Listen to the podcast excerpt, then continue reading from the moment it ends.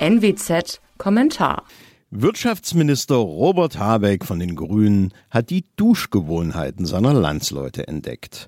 Er selbst habe noch nie in seinem Leben fünf Minuten lang geduscht. Man solle ihm nachtun, wegen knappen Gases. Das ist der Offenbarungseid einer ehemaligen Industrienation. Es kündigt sich hochoffiziell Mangel aller DDR an. Darauf werden die Bewohner der Mangelzone mit Maßnahmen regieren, die der Regierung nicht gefallen dürften. Dass wir soweit sind, ist nicht auf Fehlerchen oder gottgegebene Umstände zurückzuführen. Ursache ist langfristiges, kollektives Versagen der politischen Eliten. Jedenfalls derjenigen Teile, die in den vergangenen Jahren Regierungsverantwortung trugen. In Hamburg denkt man heute wegen Gasmangels über die Rationierung des warmen Wassers nach. Im sächsischen Diepoldeswalde ist genau das bereits passiert.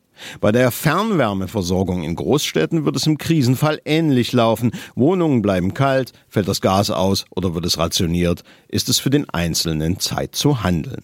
Und der Einzelne wird handeln. Die Menschen lieben es nicht zu frieren oder zu stinken. Es ist sehr wahrscheinlich, dass sie es trotz hoher Kosten ähnlich machen würden wie damals in der DDR. Dort gehörten Warmwasserabschaltungen und Drosselungen der Fernheizung im Winter zum Alltag. Gut bedient war, wer Kachel- oder Kohlebadeofen besaß. Die anderen, die in den Platten bauten, wichen auf Strom aus.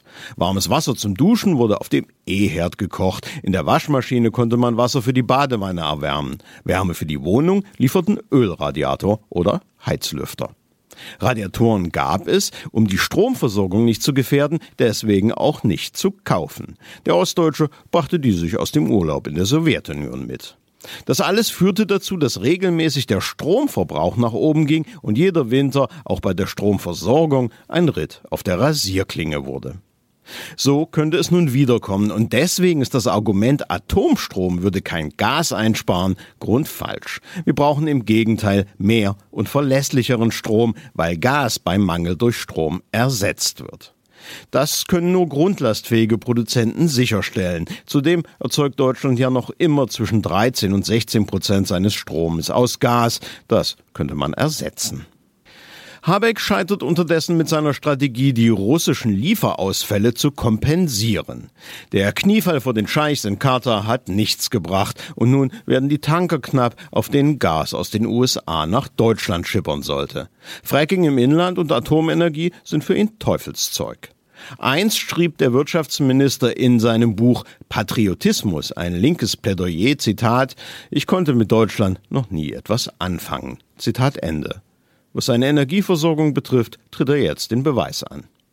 Allerdings erlebte Habeck Zustände, die durch die Ignoranz der politischen Eliten in den vergangenen 20 Jahren erst möglich wurden. SPD und CDU führten Deutschland in die Abhängigkeit von russischem Gas. Der Atomausstieg war ein kopfloses Unterfangen, das ideologisch und populistisch motiviert war.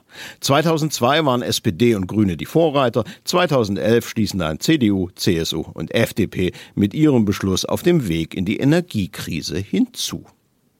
Am Kohleausstieg ohne realistischen Plan für Ersatzenergien waren dann von Linkspartei bis Union alle beteiligt, obwohl besonders im Osten die modernsten Kraftwerke der Welt stehen und wir über große heimische Vorräte an Braunkohle verfügen. Deutschland stößt rund zwei Prozent der weltweiten CO2-Emissionen aus. Für knapp 40 Prozent davon ist die Energiewirtschaft verantwortlich. Selbst wenn man überzeugt ist, dass CO2 Klimaveränderungen produziert, stehen Aufwand und Folgen dieser Politik in keinem Verhältnis zum Nutzen. Das alles musste auf die Zerstörung energieintensiver Branchen hinauslaufen und in der Folge auf massive Schwierigkeiten all derer, die von ihnen abhängig sind.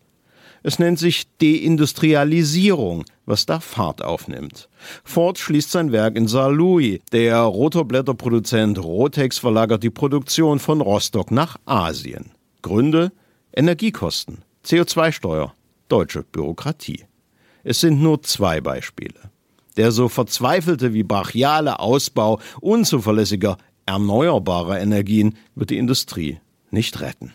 Der Ukraine-Krieg verstärkt nur die Effekte dieser Politik. Politische Entscheidungsträger hätten zwingend in Betracht ziehen müssen, dass diese Welt kein Ponyhof ist, dass Krisen eher Regel als Ausnahme sind. Das nennt sich die Dinge vom Ende denken. Obwohl eine deutsche Kanzlerin immer wieder behauptete, genau das zu tun, geschah es in den vergangenen 20 Jahren eben nicht. Die Resultate wären allerdings früher oder später auch ohne Krieg die gleichen gewesen. Die politische Klasse hat sich als unfähig erwiesen, so elementare Dinge wie die Energieversorgung sicherzustellen. Stattdessen gefielen sich große Teile darin, Kritiker wahlweise als russophob zu diffamieren, wenn sie gegen die Abhängigkeit von russischem Gas sprachen, oder sie als Atomlobbyisten zu schmähen, wenn sie auf die Versorgungssicherheit und Zuverlässigkeit dieser Energie hinwiesen. Inzwischen nimmt der Abstieg Deutschlands atemberaubendes Tempo auf. Inflation bei rund 8 Prozent, selbstverschuldete Energiekrise, Deindustrialisierung, Absturz der Handelsbilanz ins Minus, turmhohe Steuer- und Abgabenrate, digitale Wüsteneien, ideologische Wirtschafts-, Finanz-, Gesellschafts- und Umweltpolitik, Wohlstandsverlust. Das alles kommt nicht von ungefähr oder von Putin oder Corona, sondern ist Resultat politischen Handelns.